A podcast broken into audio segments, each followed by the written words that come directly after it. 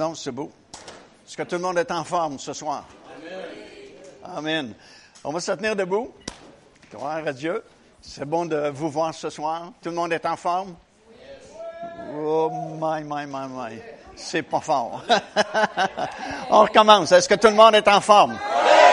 Wow, ça c'est mieux. Gloire à Dieu. Mais il fait peur un peu, là. Tu sais, un petit oui comme ça, là. Je dis, wow, je suis mieux de prêcher fort ce soir. Amen, on va prier. Seigneur, bénis cette réunion ce soir. Seigneur, ta parole, c'est la vérité. Et on a besoin d'entendre cette parole à nos cœurs, Seigneur, afin d'être fortifiés, afin d'être encouragés. Seigneur, les temps sont mauvais autour de nous, mais Seigneur, dans ton Église, dans ton milieu, Seigneur, le soleil brille. Alléluia. Parce que tu es bon, tu es fidèle, tu as promis de nous garder jusqu'à la fin. Et encore ce soir, je te demande de parler puissamment à notre cœur. Et Seigneur, de toucher justement chaque personne dans leurs besoins. C'est dans le nom de Jésus que j'ai prié. Puis tout le monde peut dire Amen. Donne la main à quelqu'un ce soir, puis dis-leur, écoute bien, tu vas apprendre des choses.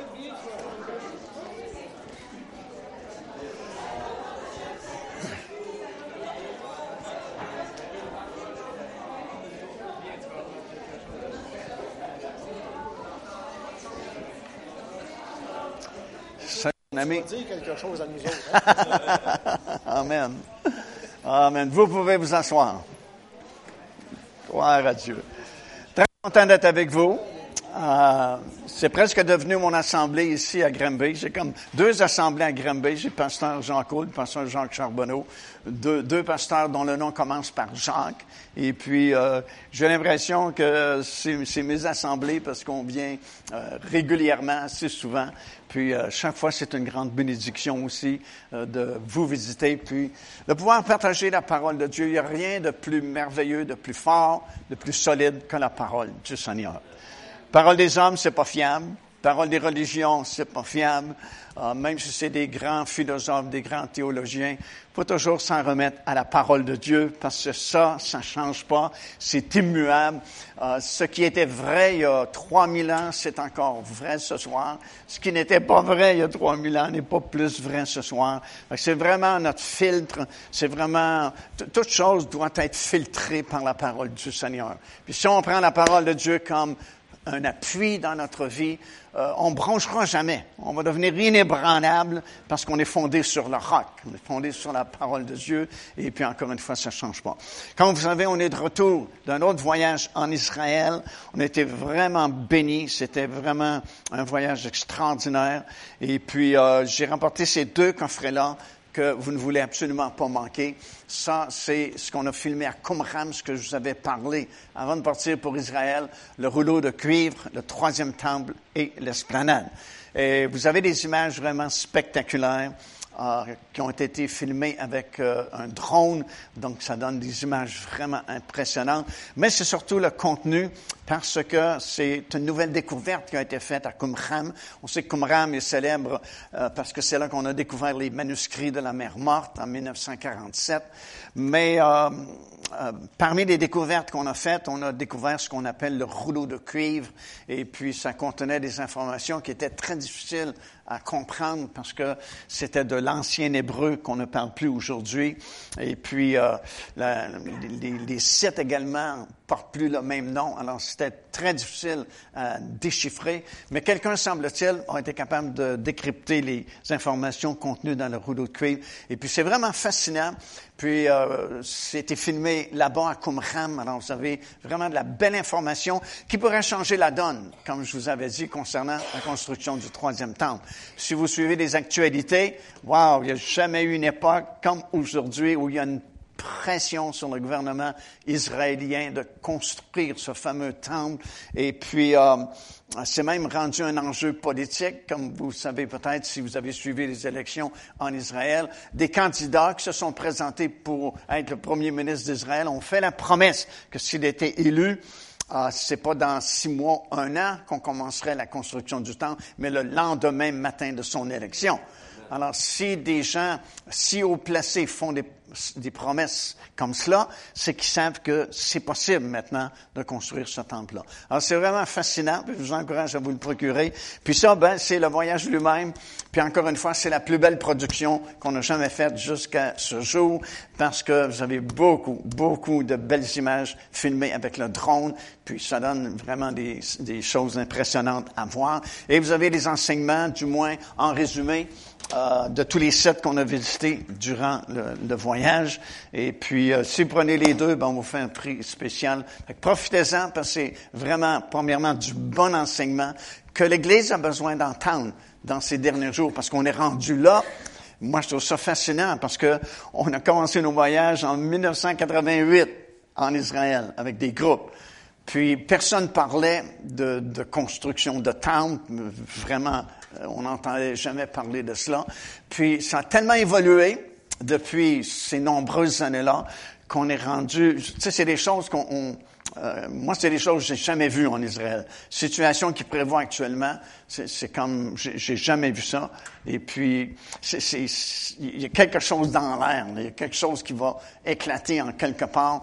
On n'a jamais vu autant de, de, de, de bouleversements puis de, pression placée sur Israël et puis euh, sur l'armée même d'Israël, si vous suivez un petit peu les actualités. Alors, c'est le temps de, faire le plein du Seigneur, plein du Saint-Esprit, puis plein de la révélation de la parole du Seigneur, parce que, croyez-le ou non, l'Esprit parle encore à l'Église. Amen. Sept fois dans juste deux chapitres, ça dit que celui qui a des oreilles pour entendre, entendre ce que l'Esprit dit à l'Église. L'Église, c'est vous et moi. Et le Saint-Esprit peut nous parler, puis peut surtout nous parler à cette époque-ci. Alors profitez-en, parce que comme je dis, premièrement, c'est du bon enseignement, puis en plus, ben, vous avez ces magnifiques euh, images d'Israël euh, qui euh, vous, vous montrent le pays, les endroits que avez tellement lus dans la parole du Seigneur, ben là, vous les voyez sur l'écran. Alors, c'est, vraiment deux belles productions, puis profitez-en, procurez-vous-les. on débute ce soir une série de trois réunions. Puis si je devais mettre un titre sur ces réunions-là, ce serait celui-ci, les ombres, les figures et les images. Et puis vous dites, c'est un drôle de titre, puis je suis d'accord avec vous, mais vous allez comprendre pourquoi euh, j'ai choisi ce titre-là. Et écoute bien, dans ces trois réunions, les choses que je vais partager avec vous, euh, si vous les saisissez, vous les acceptez, vous les comprenez, euh, ça peut changer littéralement, premièrement, votre façon de méditer la parole de Dieu, de, lire la, parole du Seigneur, de comprendre les Écritures. Puis en changeant la façon de comprendre les Écritures, ça peut changer votre vie également. Parce que notre vie est fondée sur la parole du Seigneur. Et dépendamment comment nous comprenons la parole du Seigneur, ben, ça peut changer des choses dans notre marche avec le Seigneur Jésus-Christ. Et la marche chrétienne, de toute façon, est supposée d'être victorieuse d'un bout à l'autre du chemin. Merci pour le faible en parce que c'est quand même la vérité. Alléluia. Oh, euh, tu sais, souvent, je pense que l'Église a, a besoin d'un facelift. Amen.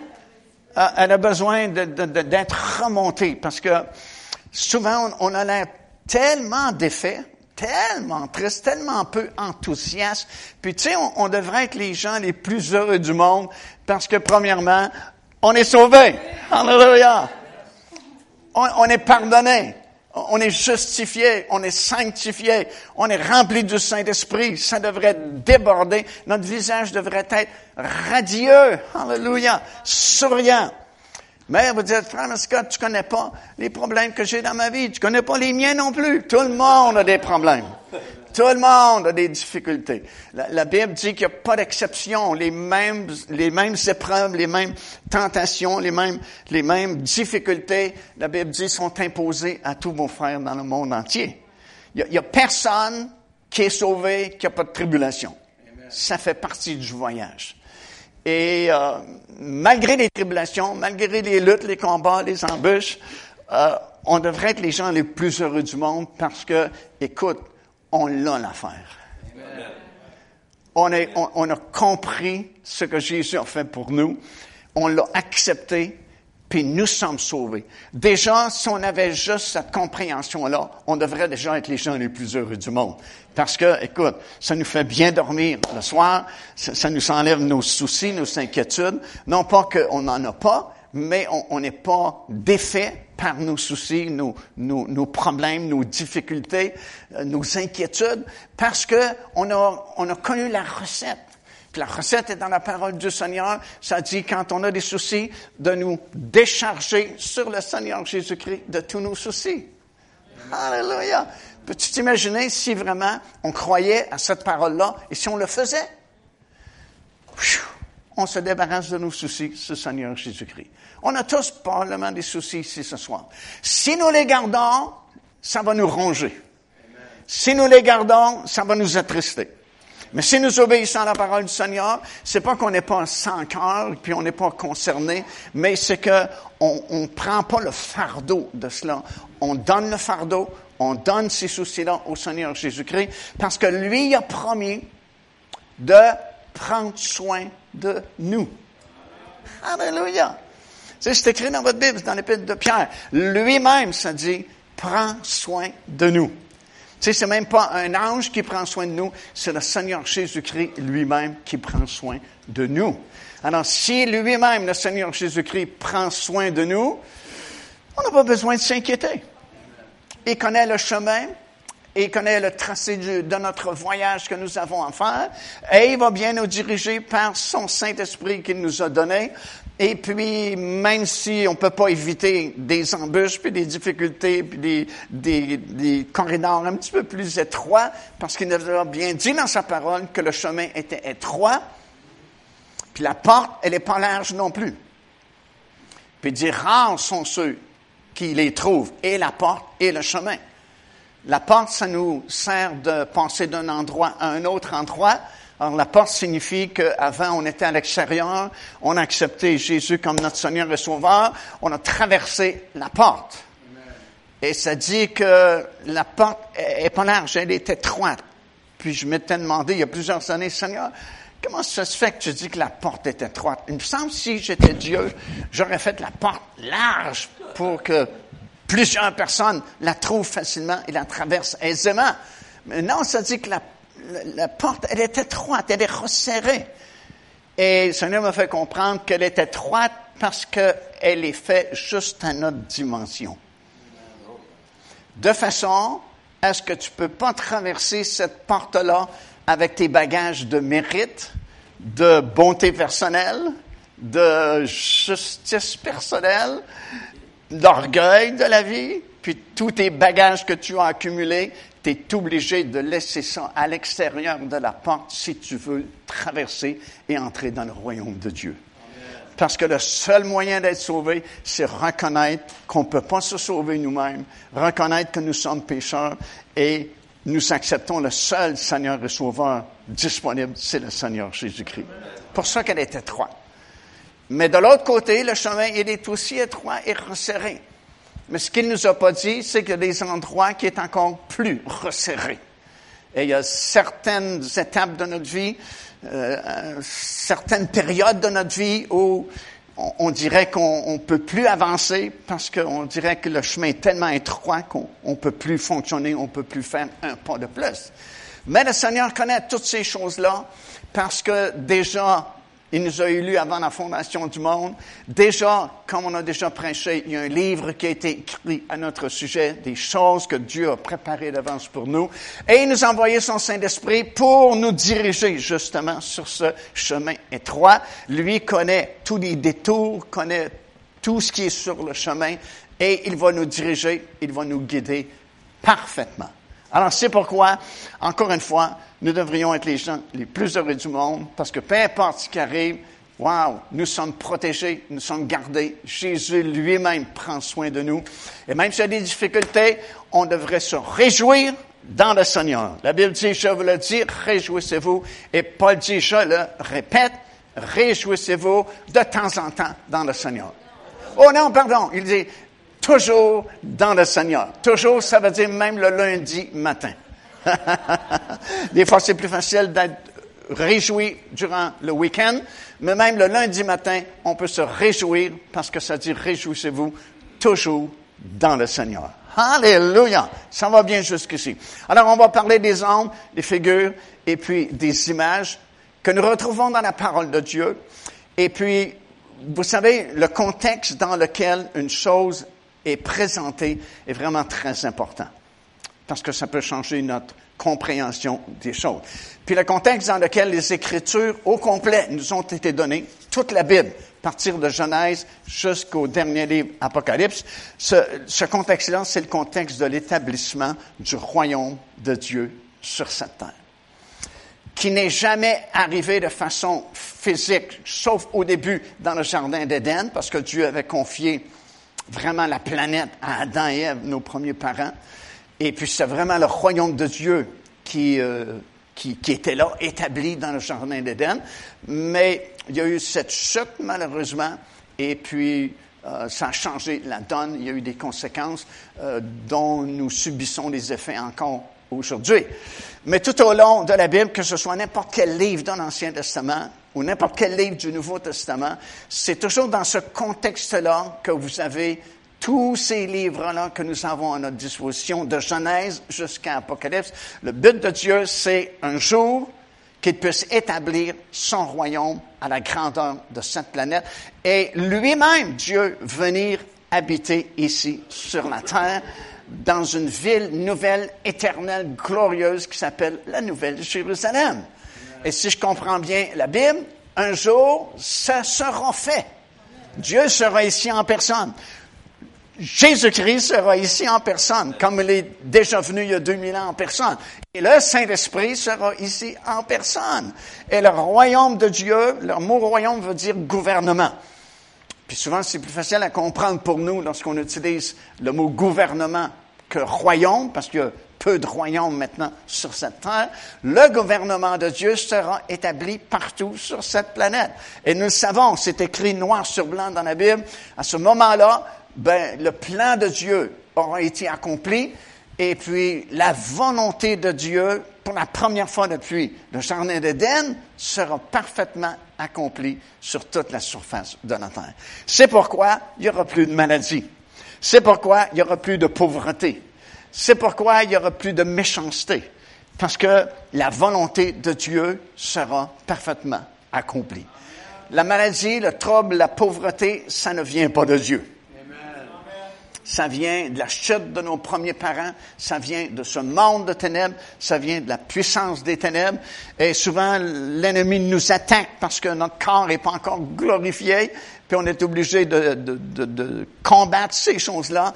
Mais quand le plan final de Dieu sera établi sur la planète, on n'aura plus à combattre ces choses-là parce que ça n'existera plus. Alléluia. Gloire au Seigneur. Alors, le contexte de toute la Bible, finalement, c'est toujours écrit dans la perspective des efforts de Dieu pour établir son royaume sur toute la surface de la terre. Et en plus de ça, au milieu de ce contexte-là de l'établissement du royaume de Dieu, en plein milieu de ça, se trouve Israël. Qu'on aime ça ou non, c'est un fait. Israël est au cœur de la révélation de Dieu. Et je vais vous dire quelque chose. Plus on connaît au sujet d'Israël, plus on connaît au sujet de l'Ancien Testament, le, le, le, temple, le rituel qui était au temple, le sacerdoce, plus nous allons comprendre le plan de Dieu. Parce que tout le Nouveau Testament repose sur la révélation de l'Ancien Testament. Puis moins tu connais la fondation, moins tu connais l'édifice qui a été construit sur cette fondation. Et puis, euh, c'est des choses que l'Église a besoin d'entendre, surtout à cette époque-ci, parce qu'il reste très peu de temps, et vous allez voir des choses qui peut-être vont vous bouleverser concernant Israël, concernant le monde aussi, mais ça t'ébranlera pas si tu as saisi le concept, le, le plan de Dieu, la révélation du royaume de Dieu, puis d'Israël qui est en plein milieu de ça. Et puis, c'est souvent difficile pour nous parce que c'est très peu prêché. Euh, premièrement, c'est très rare que tu entends dans nos milieux euh, de l'enseignement sur le royaume. Parce qu'on prêche beaucoup plus au sujet de l'Église que le royaume de Dieu. Fait qu'on est plus connaissant au sujet de l'Église que nous sommes au sujet du royaume de Dieu. Mais l'Église, c'est pas le royaume de Dieu. L'Église est dans le royaume de Dieu. C'est deux choses différentes. L'Église un jour n'existera plus. Quand la trompette sonne, mon ami, son histoire est terminée, sa mission est accomplie. Le mot Église n'apparaît plus dans votre Bible à partir du moment où elle est enlevée au ciel. Mais le mot royaume reste. Il était là avant et il sera là après. Le royaume sera établi, même s'il n'y a plus d'Église à la fin. Et parce qu'il n'y a pas beaucoup d'enseignements, tu sais, la foi vient de ce qu'on entend. Autrement dit, notre compréhension des Écritures, ça vient de la prédication, ce qu'on entend, ou les recherches que nous faisons. Puis, la plupart d'entre nous, euh, on est paresseux concernant les recherches dans la parole du Seigneur. Sauf ici, mais ailleurs, les gens sont paresseux. Euh, on, va étudier beaucoup de choses, puis c'est pas que Dieu est contre l'étude ou l'instruction, au contraire, on peut étudier beaucoup de choses, c'est merveilleux, puis on connaît mieux c'est, dans le fond. Mais quand on arrive à la parole du Seigneur, les gens n'ont plus le temps. Parce que on étudie des fois des choses, puis on, se fait des grands sacrifices de, prendre beaucoup de temps pour étudier, parce qu'on sait que ça va rapporter financièrement. Et ça va contribuer à notre confort, puis notre bien-être si je vais chercher des diplômes et puis euh, beaucoup de degrés, ben, je peux me trouver un bon emploi, je vais gagner beaucoup d'argent, je vais pouvoir me payer des belles choses, puis je vais être confortable dans la vie. Puis quand on arrive à l'étude de la parole de Dieu, ben, on dit, ouais, ben là, ça, ne me rapportera pas peut-être des millions, euh, ça ne va pas nécessairement changer mon confort physique. Fait que c'est moins intéressant, puis on est moins motivé. Puis c'est une erreur que nous faisons, parce que moins on comprend, plus c'est difficile de vivre la vie chrétienne. Plus on comprend, plus ça devient facile parce qu'on rentre dans la révélation de Dieu. Puis là, on comprend justement pourquoi telle chose arrive, pourquoi Dieu agit de cette façon-là. Et puis, c'est beaucoup plus facile à être victorieux, triompher, puis être toujours enthousiasme si on comprend bien les choses de Dieu. Puis, c'est ce que je trouve dans l'Église moderne. Euh, on a comme perdu ça, tu sais, la joie d'être sauvé, la joie de notre salut. C'est comme si on a perdu notre, euh, tu sais, notre innocence dans un certain sens, puis notre, euh, notre laisser aller dans les choses de l'esprit, tu sais, la joie du Saint-Esprit, puis euh, je sais pas si, si, je me trompe, mais il me semble qu'il y a plusieurs années, du moins quand on a été sauvés, euh, c'était comme une fête de venir à l'église, puis tu n'aurais pas manqué une réunion à moins d'une raison vraiment grave, puis euh, on venait pas juste pour pour passer le temps ou habituellement chanter deux petits cœurs du bout des lèvres, mais il me semble que les gens entraient dans ça, puis il y avait de la joie. Ça ne veut pas dire qu'il n'y avait pas de problème. Il y avait des problèmes autant dans ces années-là qu'il y en a aujourd'hui, différents types de problèmes. Mais il me semble qu'il y avait l'enthousiasme, puis il y avait les mouvements du Saint-Esprit qui nous faisaient faire ah! On était comme émerveillés de la présence de Dieu qui était manifestée. Puis, je sais pas, tu sortais d'une réunion, c'est comme rafraîchi, puis tu étais prêt à affronter le monde, puis tous les démons qui existent dans le monde. Puis c'est comme au, cours des années, on, a perdu un peu ça. Puis souvent, tu arrives dans une, assemblée, puis tu te dis, il n'y a pas grande différence entre ça et un cimetière. Tu sais, je suis honnête avec vous. Je ne parle pas de vous autres, c'est spécial. Mais dans, bien des réunions, ça ressemble plus à un club social. Puis un conférencier qui va venir, donner un speech. Puis il me semble que c'est pas ce que je lis dans la parole du Seigneur. Ce que je lis dans la parole du Seigneur, c'est un groupe de, de, personnes qui sont triomphants, qui sont sauvés, ils savent qu'ils sont sauvés, ils sont baptisés du Saint-Esprit, ils, opèrent dans les choses de l'Esprit, puis tu sais, il, y a du zeste, puis il y a de la vie, puis il y a de l'action, puis ça ne dérougit pas. Comme notre vieux pasteur nous disait quand on acceptait le Seigneur à Saint-Hyacinthe, dit, j'aime mieux les retenir que les pousser. Autrement dit, OK, peut-être avoir des débordements, mais on, va régler des débordements. Mais au moins, s'il y a des débordements, y a quelque chose. S'il n'y a rien, tu n'as pas de débordement, c'est sûr. Ne feras jamais d'erreur, reste assis si tu tombes en église. Mais, même ça, c'est une erreur. Mais, comprenez-vous ce, que je veux dire? C'est que on a besoin de mieux comprendre le plan de Dieu pour savoir qui il est, qu'est-ce qu'il fait, c'est quoi son plan, où est-ce qu'on s'en va avec tout ça? Puis plus nous comprenons, euh, encore une fois, le contexte dans lequel on a les Écritures, ça va nous aider beaucoup. Puis on va découvrir, quand on va étudier le royaume de Dieu, que veut, veut pas, qu'on aime ça ou non, Israël est en plein centre. Puis plus on comprend Israël, les coutumes d'Israël d'autrefois, le, le, sacerdoce au temple, tu sais, c'est pas, Dieu s'est pas donné la peine de donner beaucoup, beaucoup de livres dans l'Ancien Testament, juste pour remplir un livre qu'on appelle la Bible. Il y a toute une histoire qui est une fondation de ce que nous vivons aujourd'hui. Puis encore une fois, plus tu comprends la fondation, plus tu comprends ce qu'on fait, puis dans quoi on vit, puis ainsi de suite. Puis en préparant cette série d'études, je me suis demandé, qu'est-ce qui m'avait attiré à, à, essayer de comprendre Israël, puis euh, le sacerdoce de l'Ancien Testament, puis tout le rituel de l'Ancien Testament. Parce que moi, je, comme la plupart des gens dans notre coin de, de pays, euh, avant de connaître le Seigneur Jésus-Christ, je connais zip zéro de la Bible. J'avais jamais lu la Bible de ma vie. Puis ça m'intéressait pas de lire la Bible parce que, comme des millions de personnes pensent encore aujourd'hui, je pensais que la Bible, c'est un livre qui parlait de religion.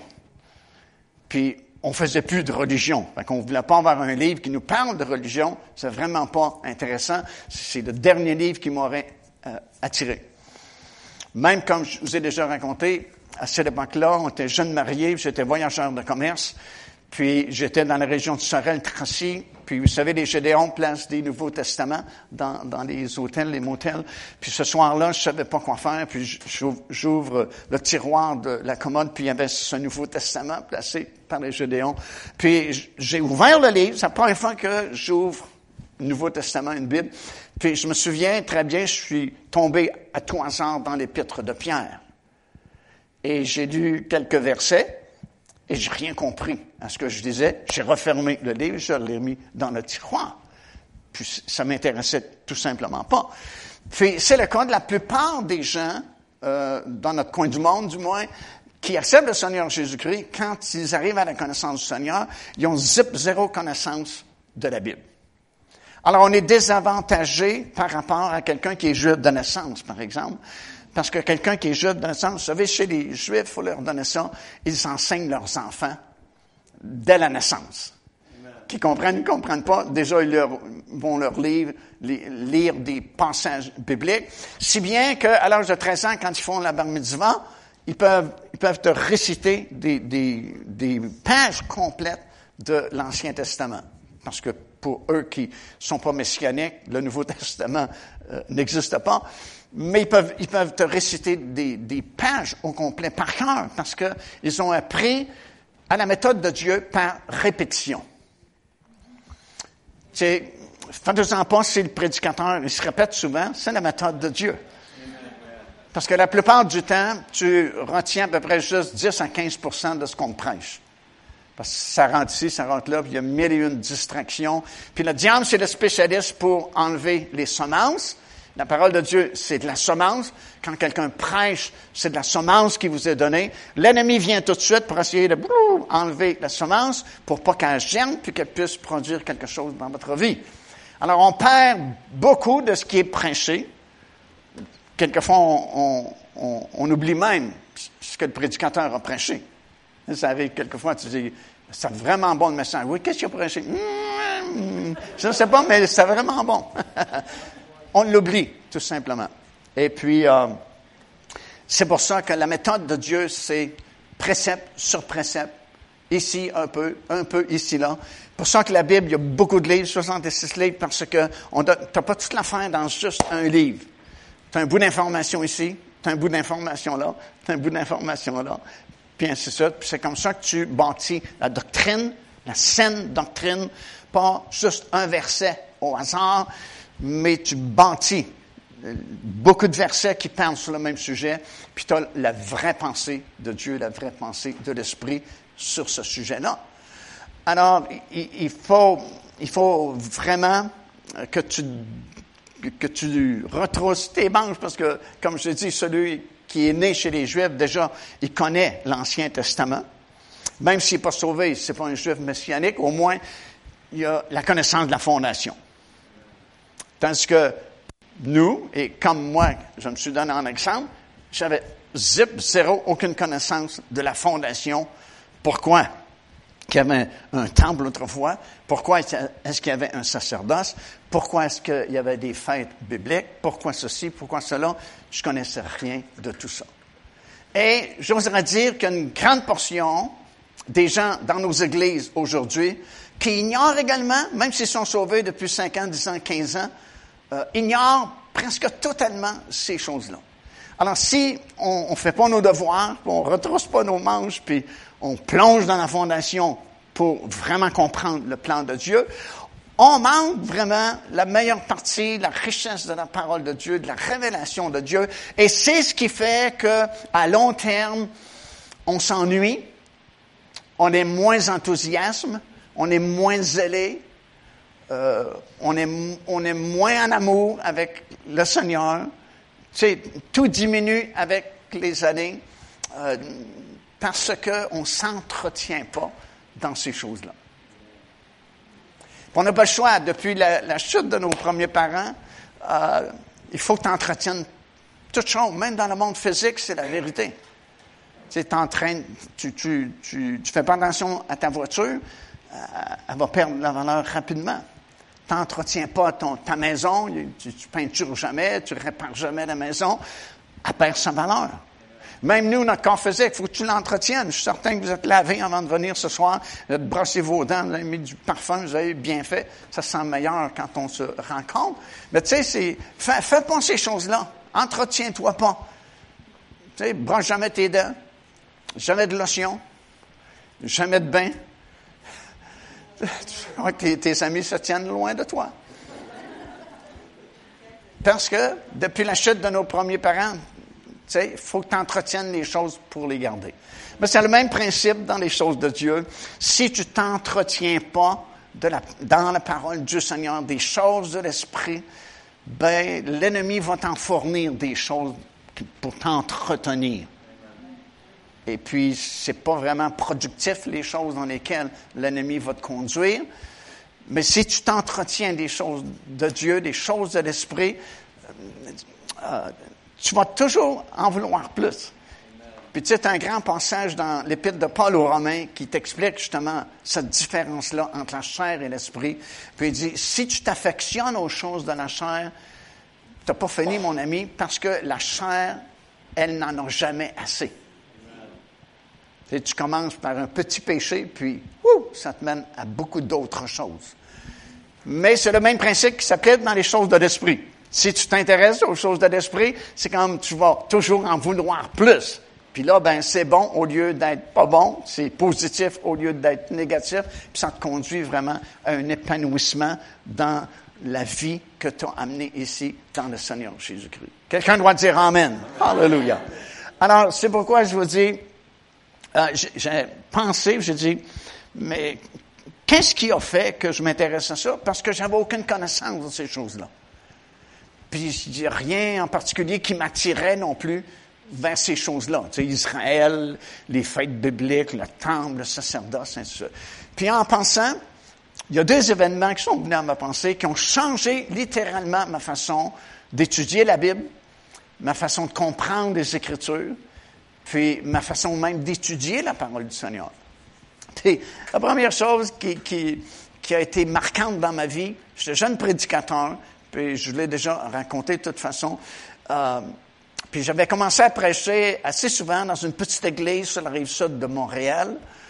Puis euh, moi, comme je l'ai déjà raconté, le samedi soir, le fameux samedi soir que je suis venu dans une réunion évangélique pour la première fois à Saint-Hyacinthe, euh, j'ai été saisi par l'Esprit, puis j'ai accepté le Seigneur ce soir-là.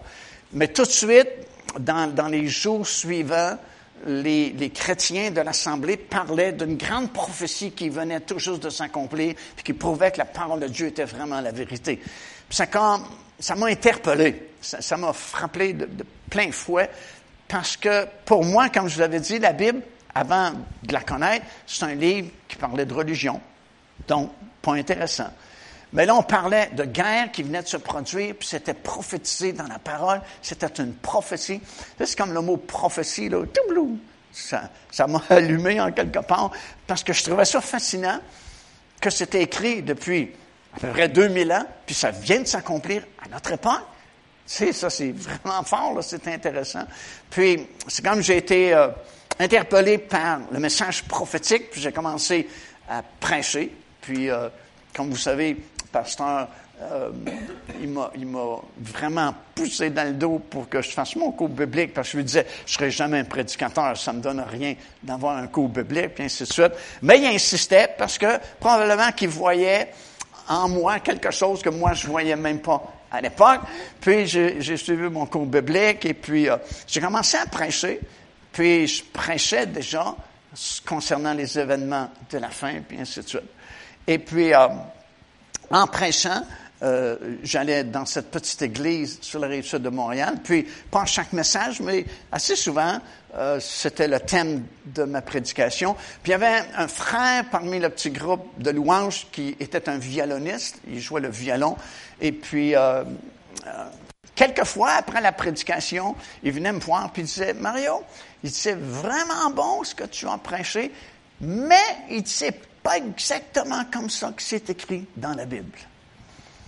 Puis, ça n'arrivait pas à chaque fois, heureusement, mais de temps en autre, il, venait, puis il était très sage, parce qu'il commençait par les compliments. C'est vraiment bon ce que tu as prêché ce soir, mais il y a quelque chose là que tu as dit, c'est pas exactement comme ça.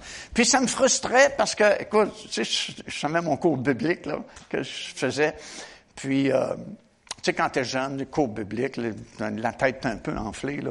Puis j'ai dit, pauvre monsieur, j'ai dit, euh, j'avais dit une fois, j'ai dit, écoutez, j'ai dit, vous, vous n'avez pas de cours biblique. Puis j'ai dit, moi, je fais mon cours biblique et c'est de même qu'on nous enseigne. Puis j'ai dit, c'est de même que ça marche. Ah, il dit, ouais, mais il dit, Mario, scrute les Écritures, scrute les Écritures. Puis il m'a dit ça tellement avec conviction dans son cœur, scrute les Écritures, que ça m'a accroché, puis je me suis dit, ben, peut-être qu'il y a raison, que certaines choses que j'ai dites, que c'est pas, c'est pas écrit comme ça dans la parole du Seigneur. Parce que souvent, on, répète, tu des choses qu'on a entendues sans vérifier. Tu mets des choses, même dans nos milieux, qui sont traditionnelles. Uh On peut aller même plus que on peut dire Amen sais, ah, c'est comme moi, peut-être. Mais Amen, oui. Il y a bien des choses qu'on. Par exemple, par exemple, moi, j'ai entendu souvent, puis j'ai même entendu prêcher souvent, euh, des prédicateurs qui ont dit si tu as de la foi gros comme un grain de sénévé, tu peux dire à cette montagne, ou toi de là, jette-toi dans mer et elle le fera. C'est beau, sauf que le mot gros n'est pas dans votre Bible. Mais la plupart des gens répètent ça. Si tu as de la foi gros comme un grain de sénévé. Mais le mot gros n'est pas là. Parce que pas une question de grosseur, c'est une question de résistance. Oui, la graine de sénévé est la plus petite semence, mais ce n'est pas écrit gros. Mais on sait aussi que la graine de sénévé, c'est une des plus résistantes, une semence des plus résistantes. Tu peux semer ça là où il y a de la roche, des épines, puis ça va trouver un chemin pour pousser. Alors, ce que le Seigneur voulait dire, c'est si ta foi ne lâche pas, si tu résistes, tu vas trouver, puis ça va fonctionner. Mais on, on l'a entendu, on n'a pas vérifié si c'était exactement ça. Parce que la Bible, j'ai découvert, c'est des milliers de petits détails. Mais les petits détails peuvent être importants parce qu'ils peuvent changer le sens de la phrase. Comme l'exemple que je vous donne, ça change le sens de la phrase. Parce que ce n'est pas une question de grande foi, petite foi. C'est une question d'une foi ferme qui résiste malgré tout. Même s'il y a des embûches, même s'il y a des racines, même s'il y a des cailloux, même s'il y a des pierres, elle va pousser quand même. Fait que ça change la donne. Donc, souvent, je me suis dit, ben, peut-être que c'est vrai ce qu'il me dit. je, réalise que c'est la première chose que le Seigneur a, placé ça sur mon chemin pour m'obliger à scruter plus les Écritures et vérifier et faire attention aux petits détails Parce que la Bible est un livre de milliers de petits détails qui peuvent changer bien des choses.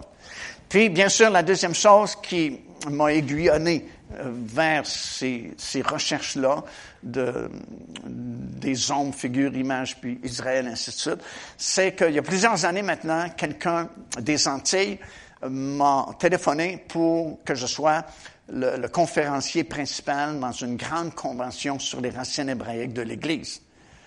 Et puis, quand je lui ai parlé au téléphone, mon désir, c'était de lui dire non, parce qu'à l'époque, tout ce que je connaissais sur les racines hébraïques de l'Église, c'était Romains, chapitre 10, qui nous explique euh, que nous étions l'olivier euh, sauvage, des branches sur l'olivier sauvage, pendant que cet Seigneur Jésus-Christ, on a été greffé sur l'olivier naturel qui est Israël. Mais j'avais pas assez de matériel pour, euh, pour résister pendant toute une semaine comme prédicateur principal. Puis, dans ma tête, je m'apprêtais à lui dire non, euh, merci pour l'invitation. Ce sera pour une autre occasion. Mais dans mon esprit, ça, c'est le fun d'être sauvé parce que tu as deux façons de comprendre les choses. Tu peux les comprendre par ton intelligence, puis tu peux les comprendre par la révélation dans ton esprit. Le diable ne peut pas te parler ici. Parce que ça, c'est né de nouveau. C'est été créé, comme on dit dans Éphésiens, dans la justice et la sainteté que produit la vérité. La vérité, c'est la parole de Dieu. Puis la parole de Dieu, euh, c'est ce qui nous a permis d'être sauvés, recréés. Tu sais, on n'a pas été réparés, on a été recréés. Vous n'êtes pas une personne améliorée, vous êtes une nouvelle création en Jésus-Christ. Les choses anciennes sont finies et voici toutes choses sont devenues nouvelles. C'est une nouvelle création ici à l'intérieur. Puis c'est ici que Dieu nous parle. Saint-Esprit, tu sais, la Bible dit, l'Esprit témoigne à notre esprit que nous sommes enfants de Dieu. L'esprit ne témoigne pas à ma tête, à mon intelligence. Il témoigne à mon esprit. Parce que souvent, ma tête n'est pas d'accord avec l'esprit. Souvent, les gens doutent de leur salut. Où est-ce qu'ils doutent? Ils doutent ici. Parce que c'est la porte d'entrée préférée de l'ennemi. L'ennemi a deux portes d'entrée chez nous, maintenant que nous sommes sauvés. Notre corps physique, il peut nous attaquer par la maladie, les blessures, ainsi de suite. Puis, mais sa porte d'entrée préférée, c'est notre système de pensée. Parce que ça, c'est pas recréé. Il faut que ce soit renouvelé maintenant que ça, c'est recréé. Parce qu'avant d'être sauvé, c'est ça qui nous conduisait. Maintenant qu'on est sauvé, c'est ici, c'est ça ici qui nous conduit. Notre esprit qui euh, est alimenté par la parole du Seigneur, puis la voix du Saint-Esprit.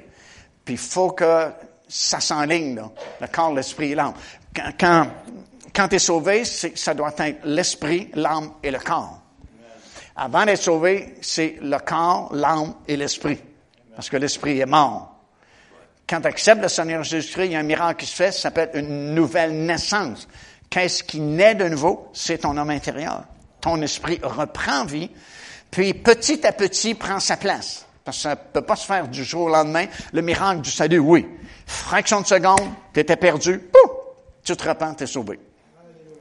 Puis le salut que tu viens de, vivre, là, il est parfait à 100% Il sera jamais plus parfait qu'il est parfait là.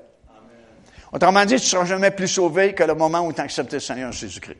Même si tu vis 490 ans, tu ne seras pas plus sauvé au bout de 490 ans que tu as été sauvé le jour où tu as donné ta vie au Seigneur Jésus-Christ. Parce ça, c'est recréé à neuf, c'est nouveau, c'est un homme nouveau ici à l'intérieur. Mais maintenant, il faut que tu renouvelles ta pensée. C'est Romains chapitre 12 par le renouvellement de votre intelligence. Puis il faut que tu gardes ton corps en bride par ton esprit qui est alimenté par la parole du Seigneur. Amen, c'est bon. Alors, je dis tout ça parce que on a du travail à faire si on veut bien comprendre la parole du Seigneur. Puis, encore une fois, plus on va comprendre ces choses-là, plus on va grandir dans sa connaissance. Alors, dans mon esprit, ça disait accepte. Puis là, tu as un combat. Parce que souvent, tu as un combat entre ta tête et ton esprit. Parce que le diable parle aussi. L'esprit parle, mais le diable parle. Puis c'est même assez facile à discerner pour savoir qui nous parle. Parce qu'habituellement, le diable parle ici, puis Dieu parle ici. Comme je vous avais déjà raconté, moi j'ai été sauvé le samedi soir Ça s'est fait très vite dans mon cas. On est retourné dimanche à l'Assemblée. Puis le mardi suivant, j'ai été baptisé du Saint-Esprit. Puis ce soir-là, euh, j'ai quitté la maison, puis ma femme m'a dit non, j'irai pas ce soir. Puis je lui ai dit, ben, si tu viens pas, je n'irai pas non plus. Ben, elle dit, non, on n'est pas pour commencer à marcher comme ça. Si un ne peut pas venir, l'autre n'est pas obligé de rester à la maison. Je lui ai dit, c'est vrai, je vais y aller.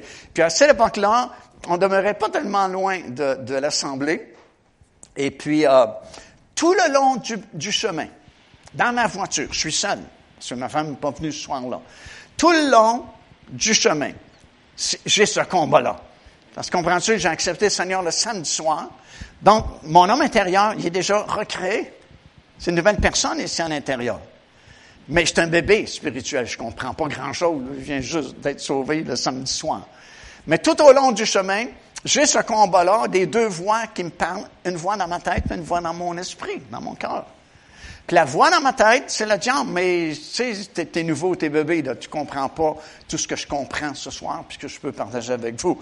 Mais dans ma tête, ça dit, mais c'est quand tu es vraiment stupide. Parce que samedi soir, tu étais à l'église, dimanche, tu étais à l'église, puis là, en pleine semaine, un mardi soir, où est-ce que tu t'en vas? À l'église. Puis il y, a, quelques jours à peine, tu n'allais même plus à ton ancienne église, parce qu'on avait la religion de tout le monde ici au Québec, mais on ne pratiquait pas. Et c'est comme ça disait, t'es fou, tu n'allais pas à l'église, puis là, en, en de deux, trois jours, troisième fois à l'église. Puis là, il y a une suggestion, samedi dans au lieu d'aller à l'église, va à la taverne, prends une coupe de bière, attends une coupe d'heure, tu reviens chez toi, tu dis à ta femme, tu as été à l'église, personne ne va le savoir. Alors j'ai oui, c'est vrai, je suis vraiment stupide, aller à l'église une troisième fois en l'espace de deux, trois jours, je, m'en vais à la taverne. Mais là, il y a une autre voix qui parle, puis la voix ne vient pas d'ici, elle vient de profond en moi. Je ne je connais pas encore l'homme intérieur, puis je suis né de nouveau, puis c'est une nouvelle création, que j'étais un bébé, je viens d'accepter, puis j'ai jamais lu la Bible de ma vie. Mais je ressens une voix ici qui dit, non, Mario, es mieux d'aller à l'Assemblée parce que ça va être bon pour toi ce soir. Je suis oui, dans le fond, je suis mieux d'aller à l'Assemblée. Et je fais un bout. Puis là, la voix revient, mais c'est quand t'es stupide d'aller à l'église un mardi soir? T'es, t'es vraiment fou. Puis je suis d'accord, va la taverne. Oui, c'est vrai, je vais la taverne. Qu'est-ce que je fais là, aller à l'église? Quelques secondes plus tard, la même voix revient ici, dans mon cœur, dans mon esprit. Ça dit, non, Mario, tu serais mieux d'aller à l'église, à l'assemblée, parce que ça va être bon pour toi ce soir. Ouais, je suis mieux d'aller à l'église. Et j'étais comme ça tout le long du trajet, je vous mens pas. Ça se succédait. Je vais la taverne, je m'en vais à l'église. Je m'en vais à la taverne, je m'en vais à l'église. Et puis à l'époque, c'était l'ancienne bâtisse de l'église à Saint-Hyacinthe. C'était construit dans une courbe, puis le stationnement était de l'autre côté. Puis j'ai pris la courbe avec ma voiture, puis gloire à Dieu, c'était autour du Saint-Esprit à parler quand j'étais devant le parking. Il dit, va à l'église. J'ai dit, oui, d'accord. Et j'ai rentré et stationné ma voiture. Puis c'est ce soir-là j'ai été baptisé du Saint-Esprit. Pasteur Samson, tu sais, il y a eu les chants, la louange comme d'habitude, puis euh, c'est le temps du message, puis de sa grosse voix qu'il avait, il dit, ce soir, euh, j'ai préparé un message. Ça, c'est toujours bon quand le prédicateur dit, j'avais préparé un message, mais Saint-Esprit a changé le message. Habituellement, ça va être meilleur que le message que tu avais préparé. Il dit, le Saint-Esprit m'a mis à cœur de vous raconter comment j'ai été baptisé du Saint-Esprit. Écoute, les gens de l'Église, pour ça, il faut être, patient, surtout avec le ministère de pasteur, les gens qui sont là jour après jour, semaine après semaine, année après année. Écoute, c'est quelque chose d'être berger d'une assemblée. Puis souvent, tu vas te répéter. Puis souvent, le Saint-Esprit va te demander de prêcher peut-être le même message que tu as prêché il y a trois semaines. Puis faites-vous en pas, c'est pas pour vous autres, c'est parce qu'il y a quelqu'un dans la salle ce soir-là qui en a besoin. Parce que je suis convaincu que toute l'Assemblée ce mardi soir-là, il avait entendu son histoire, comment il a été baptisé du Saint-Esprit. C'est pas nouveau pour eux autres, mais moi, je l'avais jamais entendu. Puis c'est ce soir-là que j'ai été baptisé du Saint-Esprit. Alléluia. Seigneur est bon. Gloire à Dieu. Amen. Alors écoute, je vais terminer avec ça. J'ai dit oui, parce que dans mon cœur, ça me disait, dis oui, oui. Mais en fermant le récepteur, j'ai dit, Seigneur, c'était mieux, mieux de me révéler quelque chose parce que je tiendrai pas toute une semaine comme orateur principal dans une convention sur les racines hébraïques de l'Église. Je connais pas grand-chose. Mais, tu sais, quand tu obéis au Seigneur, tout ce qu'il demande au Seigneur, c'est que tu lui obéisses. Il ne demande pas que tu comprennes, il demande que tu obéisses. Et si tu obéis, il va pourvoir. Et pourvoira pas si tu n'obéis pas, parce que j'ai peur, je suis pas capable, ça marchera pas. OK, ça marchera pas. Mais si tu obéis, premièrement, sois sûr que c'est le Seigneur qui te parle. Et si tu sais que c'est le Seigneur, puis, comme je te dis, tu vas le ressentir profondément ici quand le Seigneur te parle. C'est, à un moment donné, tu, tu, le sais, c'est, le Saint-Esprit. C'est comme profond en toi. Des fois, tu sais, quand, c'est comme quand ton Père le donne la parole de connaissance. Soudainement, sans crier garde, tu connais quelque chose dans la vie d'une personne. Puis c'est la révélation, tu sais, c'est des dons de révélation. Puis quand ça vient en toi, là, c'est comme si, des fois, c'est juste un mot, mais on dirait que le mot t'habite complètement de la tête jusqu'à la plante de tes pieds. Tu, tu sais, c'est, c'est une manifestation surnaturelle. il y a très longtemps, euh, quand mon épouse a été baptisée du Saint-Esprit, euh, croyez-le ou non, c'est ici à Granby qu'elle a été baptisée du Saint-Esprit, il y a très, très longtemps. Puis moi, j'ai été baptisé du Saint-Esprit très rapidement, quand je vous raconter, c'est samedi sauvé, puis baptisé le mardi soir. Mais mon épouse, ça a pris plus de temps. Puis on était justement ici à Granby, dans une ancienne assemblée. Et puis, euh, c'est moi qui prêchais. Puis j'ai fait l'appel en avant, sans doute, pour Peut-être pas le baptême du Saint-Esprit, je me souviens pas, mais en tout cas, c'était plein de monde en avant. Puis, je commence à prêcher, euh, à prier pour les gens de ce côté-ci. Lorsque l'Esprit m'a dit, mon épouse était à l'autre bout complètement, l'Esprit m'a dit, dans mon cœur ici, dans mon homme intérieur, profondément, je ne peux pas douter, je sais que le Seigneur vient de me parler, l'Esprit dit, va-t'en prêcher, euh, prier pour ton épouse, elle va recevoir le baptême du Saint-Esprit ce soir. C'est aussi clair que ça. Alors, je laisse les gens pour lesquels j'avais commencé à prier, je m'en viens ici, j'épose les mains sur ma femme, pouf, elle part en d'autres langues, et est baptisée du Saint-Esprit. Tu sais, tu sais à un moment donné, Seigneur te parle ici, le diable te parle ici. Alors, dans ma tête, ça me disait non, refuse. Mais dans mon esprit, Saint-Esprit, il me dit, accepte. Alors, j'ai obéi. Je dis, d'accord, j'accepte. Puis j'ai dit, Seigneur, t'es mieux, t'es mieux de me révéler. Et je vous mens pas, c'est pas une fenêtre de révélation que Saint-Esprit m'a donnée, mais des fenêtres au pluriel de révélation sur justement les racines hébraïques de l'Église, qui ont donné la, série que vous connaissez, les racines hébraïques de l'Église, le roi et son royaume est destiné à régner. Tout ça, c'est des choses que j'ignorais quand je, parlais avec ce pasteur euh, au téléphone alors qu'il m'invitait. Mais le Seigneur a ouvert des fenêtres de révélation, puis j'ai commencé à comprendre. Puis là, quand tu reçois une révélation, c'est tellement bon. Puis, des révélations, c'est comme des branches dans un arbre. C'est rare que tu aies une branche seule. Il y a toujours une autre petite branche qui pousse, puis une autre branche comme ça, puis une autre branche comme ça, puis une autre branche comme ça. Mais les révélations de la parole de Dieu, c'est comme ça. Quand tu commences avec une révélation, oh, j'ai un bout de branche, mais là, oh, ça greffe une autre petite branche, greffe une autre branche. Ça va dans différentes directions. Puis là, tu as une révélation, un ensemble de révélations qui te fait, qui te fait tressaillir de joie fond. Parce que ton homme intérieur, c'est comme s'il fait deux, trois stepettes. Quand, quand tu, quelque chose t'est révélé, tu sais, anciennement, la petite danse des pentecôtistes. Comme quand je vais prêcher dans ces pays-là, puis les madames noires, tu vas prêcher, ça passe. c'est parce qu'ils viennent de comprendre quelque chose, viennent d'avoir une révélation de quelque chose, puis quand c'est vraiment une révélation, tu peux pas rester sans réaction. Tu peux pas à un moment donné méditer la parole du Seigneur, puis là, pouf, la lumière se fait. Tu peux pas dire, ah ouais, ah, c'est bon. Non, c'est impossible. Tu vas avoir une joie sur ton visage. Puis plus tu as de révélation, plus tu as de joie sur ton visage. Plus, plus tu es rayonnant, plus tu es souriant, gloire à Dieu. Puis plus tu souris, moins tu as de rides. Alléluia! Tu être de plus en plus beau dans le Seigneur. n'a pas l'air à croire ça, il n'y a pas un seul amen. OK, Mario, tu as pris trop de temps à l'introduction. Mais écoute, je vais te lire trois, quatre passages de l'Écriture, puis on va bâtir quelque chose pour Dieu voulant mercredi prochain. Prends ta Bible, s'il le pas, peut-être que vous pouvez me suivre sur l'écran. Colossiens chapitre 2, versets 16 et 17. Tout le monde connaît ce passage-là, mais ça va prendre une, une, une, une vous allez avoir une connaissance différente. Que personne donc ne vous juge au sujet du manger ou du boire, au sujet d'une fête, d'une nouvelle lune ou des sabbats. Regardez bien, c'était l'ombre des choses à venir, mais le corps est en Jésus-Christ. C'est pas beau ça? Toutes ces choses-là, c'était l'ombre des choses à venir, mais le corps est en Christ. Si tu as une ombre, c'est parce qu'il y a un objet quelque part ou un corps. Quand tu fais un beau soleil, ton corps va projeter une ombre.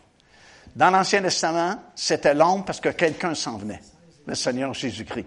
Pour ça qu'il faisait de l'ombre. L'ombre, c'est l'Ancienne Alliance. Le corps, c'est Jésus-Christ. C'est la pleine lumière, pleine révélation. Romains chapitre 5, euh, verset 14. Parlant du premier homme, Adam, ça dit, lequel était une figure de celui qui devait venir. Celui qui devait venir, c'est le Seigneur Jésus-Christ. Mais Adam, ce n'était qu'une figure. Mais déjà, c'était une figure du deuxième homme ou le dernier Adam, le Seigneur Jésus-Christ qui devait venir un jour. Déjà, tu as, tout un message que tu peux comprendre juste par ce petit bout de verset-là. Que Dieu savait déjà que l'homme était pour faillir. Parce que déjà, on savait que ce n'était qu'une figure du véritable homme qui viendrait un jour. Puis parlant du fameux temple et du, sacerdoce selon le rang lévitique, ceux qui faisaient le service dans ce temple-là. Dans Hébreu chapitre 8 et le verset 5, ça dit qu'ils, tous ces sacrificateurs-là, là, ils célèbrent un culte, image et ombre des choses célestes. Hmm. Puis ça continue dans Hébreu chapitre 9, verset 5. Le Saint-Esprit montrait par là que le chemin du lieu très saint n'était pas encore ouvert tant que le premier tabernacle subsistait. C'est une figure. Autrement dit, tout le temple de l'Ancien Testament, ça aussi, ça n'était qu'une figure. C'était une figure pour le temps actuel où l'on présente des offrandes et des sacrifices qui ne peuvent rendre parfait. Et plus vous étudiez Hébreu, plus tu comprends que ce n'était que des ombres, ce n'était que des figures, le temple, les sacrificateurs, tous les types d'offrandes, parce que vous avez différentes sortes d'offrandes que vous pouvez lire dans l'Ancien Testament qui étaient offertes au temple, le blé, l'orge, puis différentes choses. Ce n'était que des ombres des figures et des images. Autrement dit, c'était une école. Puis Paul va le dire carrément dans le Nouveau Testament, euh, c'était une école pour nous enseigner au sujet du Seigneur Jésus-Christ, qui lui, en venant, accomplirait toutes ces choses-là, qui n'étaient que des ombres et des images. Euh, je vais m'arrêter là pour ce soir parce que j'ai pris trop de temps, encore une fois, pour mon introduction. C'est ma faiblesse, c'est mon défaut. Je, prends trop de temps pour introduire mon message. Mais ça ça marche. Que veux-tu? Euh, je prépare des choses, puis le Saint-Esprit, en prêchant, conduit des différentes choses. Puis j'ai appris avec le temps que souvent, c'est parce que les gens ont besoin de cela. Je ne l'avais pas prévu, mais, encore une fois, la branche, puis l'autre branche, puis l'autre branche, puis l'autre branche. Puis à un moment donné, c'est vraiment pas le message que, tu as préparé, mais les gens reçoivent parce que Saint-Esprit connaît tout ça. Puis Dominique, quoi, il connaît vos cœurs ce soir. Il connaît exactement vos besoins. Il sait qui vous êtes. La Bible dit que Dieu a même compté les cheveux que vous avez sur votre tête. Pour certains, c'est moins long à compter, pour d'autres, c'est plus long, mais il connaît tout ça. Il sait où vous demeurez, ne peut pas rien cacher à Dieu. Il connaît votre numéro civique, le numéro de votre maison, il, connaît tout ça. Elle pas l'air à me croire, mais c'est vrai. Parce que, tu sais, quand les, gens me regardent puis ils répondent jamais, je dis probablement qu'ils ne croient pas ce que je suis en train de dire. Et vous avez beaucoup d'exemples, tu sais. Tu as, Pierre qui va demeurer dans la maison de Simon le corroyeur, puis tu as des anges qui apparaissent à 35-40 kilomètres au nord de Joppé, à Césarée-Maritime, dans la maison d'un Italien, de M. Corbeil. Puis l'ange lui dit, fais venir un certain Simon-Pierre, attention, qui loge dans la maison de Simon le corroyeur. Corroyeur, c'est ceux qui travaillent le cuivre, dont la maison est en face de la mer. Aïe aïe. Si l'ange peut savoir ça, à combien de forte raison Dieu savait où Pierre logeait dans la maison du corroyeur qui est située en face de la mer. Donc, il connaît ici où vous restez ce soir. Quand vous allez retourner chez vous ce soir, attention, Dieu connaît votre chemin, il sait exactement où vous demeurez. Hum, hallelujah. Sais, des fois, on n'a pas conscience de ces choses-là. Mais plus on prend conscience de la présence de Dieu, on fait plus attention à nos déplacements et ce qu'on fait, et ainsi. Alléluia. Le Saint-Esprit dit, t'es mieux d'arrêter. J'arrête. Alléluia. On se fait beau. Amen. Gloire à Dieu. Alléluia. Ben, au moins, j'ai fait une bonne introduction au message. Puis on va mettre les bouchées doubles parce qu'on a juste deux autres rencontres. Et puis, euh, quand vous allez venir mercredi prochain, préparez-vous, soyez alerte. Allumez vos, vos lumières. je vais aller un petit peu plus vite parce que j'ai manqué de temps ce soir. Puis, mais c'est bon parce que faites-vous-en pas. Même si vous ne comprenez pas tout ce qui est prêché, euh, ça descend dans votre esprit quand on fait des voyages en Israël, tu sais, c'est très intense. Là. On, est, on est 12 jours, 11 jours, puis euh, à tous les jours, on est sur des sites différents, puis j'enseigne, puis on enseigne, puis on voit, puis on entend. Puis tu ne peux pas tout, tout, saisir dans un seul voyage.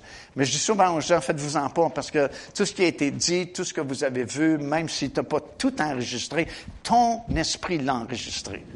Puis pendant des semaines, des mois, souvent même des années, ça remonte, puis c'est Ah, là, je comprends ce qui a été dit. C'est comme si le Saint-Esprit fait remonter la semence qui a été placée dans votre cœur. Amen. Ça veut dire qu'on est toujours gagnant avec le Seigneur. Jamais perdant, toujours gagnant. Est-ce qu'on peut répéter ça encore? Toujours gagnant, jamais perdant. Amen. Est-ce que nos, musiciens peuvent venir? On va faire un dernier chant. Et puis, euh, Hallelujah. Le Seigneur est bon. Sa parole est bonne parole est encourageante. Ça nous soutient. Ça nous fait du bien. Sentez-vous ça, vous autres, quand vous entendez la parole, ça nous fait du bien. Oh, il me semble que, wow, on sort d'ici, on a quelque chose. Alléluia. Amen. C'est ça qui nous garde jeunes. Gloire à Dieu. Alléluia. Merci Seigneur. Oh, béni soit le nom de Jésus.